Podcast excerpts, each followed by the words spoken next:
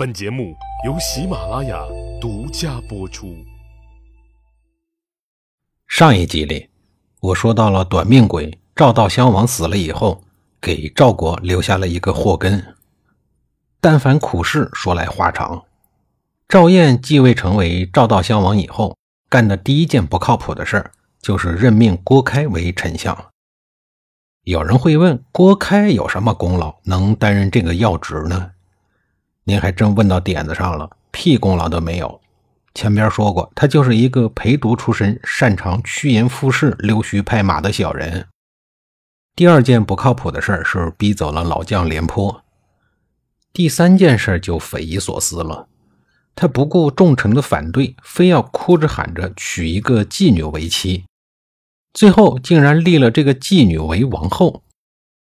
赵道襄王宠溺的这个娼妓，史书上没有详细记录她的名字，因为她是娼妓人出身的身份，加之从良以后仍然不洗心革面，继续淫乱他人，所以后世的史官给她取了一个代号叫娼后。这个人虽然无名无姓，但是他的香艳故事还是被史官们给完整的记录下来。昌后是怎么去妓院当妓女的？史料记载的不详细。在那个特殊的行业里，昌后能认识许多赵国的贵族巨贾，咸鱼翻身的机会还是有的。结果他还真的就翻身了，被赵国一个赵氏大宗族的男主给买了回去，一跃成为了女主人。只是这个女主人很不安生。他一进门就把那一个大家族搅得是烟云四起、鸡飞狗跳的，家业慢慢的也就败了，而男主人也被他给折腾死了。就这样，他成为了一名臭名在外的小寡妇。只是这样一个人人唯恐避之不及的红颜祸水，却让一个人的荷尔蒙激发了，非要娶回来不可。这个人就是赵道襄王赵燕。赵燕要娶一个娼妓回王宫，首先遭到了李牧的反对。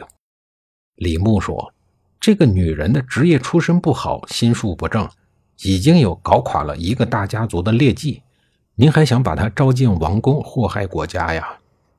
可是色迷心窍的赵燕根本不听李牧的良言相劝，反而振振有词地说：“乱还是不乱，在于寡人的执政，跟一个女人有什么关系？”赵燕的话看似有理，只要男人有主心骨，是不那么容易被女人给带坏的。可是说这个话的人，恰恰就是一个没有主心骨的男人。所以昌后一进宫，就仗着赵燕的宠爱，成功的干了两件贻害赵国的事儿：一是废了赵燕以前的王后，昌人变成了王后；二是陷害原太子赵家，立了他本人所生的赵谦为太子。不仅如此，他还伙同赵燕身边的奸臣，疯狂地陷害忠臣良将。而当初极力劝谏赵燕不要娶她的李牧，就成为了他的眼中钉。所以总想着除之而后快。失去廉颇以后的赵国，李牧是赵国军界唯一的王牌，所以立令智昏的赵燕倒也不愿意自毁长城。但是赵道襄王在王位上没干几年就死了。昌后的儿子赵谦继位，是为赵幽缪王。儿子成了老大，母凭子贵，昌后的行为更加的放肆。时间推进到公元前二三四年，这一回秦国派出了大将横乙，一举拿下了赵国的平阳、武城，又杀掉了赵国大将护哲。这一仗下来，赵国前前后后损失了十多万人。秦国人尝到了甜头以后，公元前二三三年。恒乙再次的率军出击，这一次他们绕了一个弯越过了太行山，从北面直插赵国的后方。在占领赤利、宜安以后，兵锋直指赵国的首都邯郸。邯郸要是失守了，那赵国基本就没救了。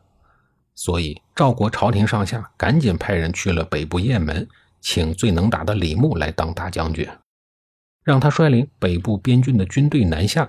然后指挥全部的赵国军队抵抗秦军。接到命令以后，李牧带着本部的人马，马不停蹄的一路南下。在和其他的赵军会合以后，就在宜安附近和秦军碰面了。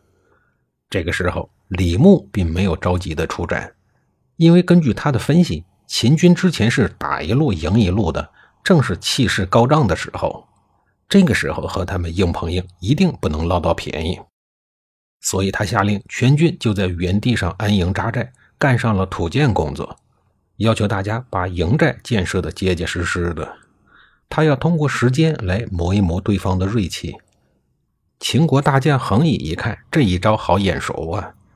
当年秦国大将王和攻打赵国的时候，廉颇用的就是这一招。恒乙心想：不行啊，他李牧耗得起，我可耗不起。因为自己是长途跋涉来人家门口打仗的，不管是粮草供给还是水土士气，这都对自己很不利。在牺牲了上万个脑细胞以后，恒乙想出了一个好主意。你李牧不是不出战吗？那我就率主力部队去攻打赵国附近的一个重要城市肥夏。等你出兵救援肥夏的时候，我在运动中把你给歼灭掉。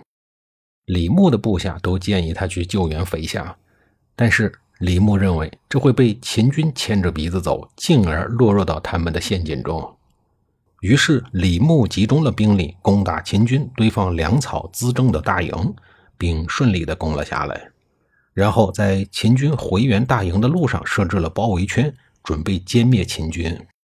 李牧这个时候的兵力配置，并没有把精锐部队放在了秦军急于突破的正面，而是安排在了两翼的伏兵上。当秦军直冲赵军防线进行野战的时候，赵军两翼的精锐伏兵迅速冲了出来。两军野战的时候。曾经擅长野战的秦军被赵国精锐全部歼灭了。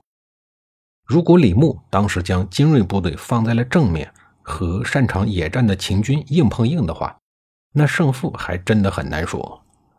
而李牧在占据优势的时候，很善于把优势扩大。他把最精锐的力量安排在了两翼，而不是秦军急于突破的正面。因为秦军急于攻破正面，返回大营。所以，秦国的兵力布置必然是侧重于正面而疏于两肋的。在这个情况下，当赵军精锐部队从秦军的两肋猛然冲了出来，猛砍猛杀，秦军必然是惊慌失措，进而溃败。这一仗结束后没几年，时间推进到了公元前二二九年。这一年，赵国发生了地震和灾荒，正在举国困难的情况下。秦国又一次调集了几十万大军倾国而至，准备来一个雪上加霜，彻底干掉赵国。毫无意外，又是支撑危局的李牧出征，亲自率领军队和秦国人死磕。这回秦军统帅是同为战国四大名将之一的王翦。王翦知道李牧这个人极为的棘手，但是王翦是知道赵国虚实的。既然赵幽缪王是一个昏君白痴，而李牧是一个强悍将领，那何苦要去碰李牧这个硬钉子？去碰白痴不好吗？下一集里，我继续给您讲述王翦是怎么对付赵国的。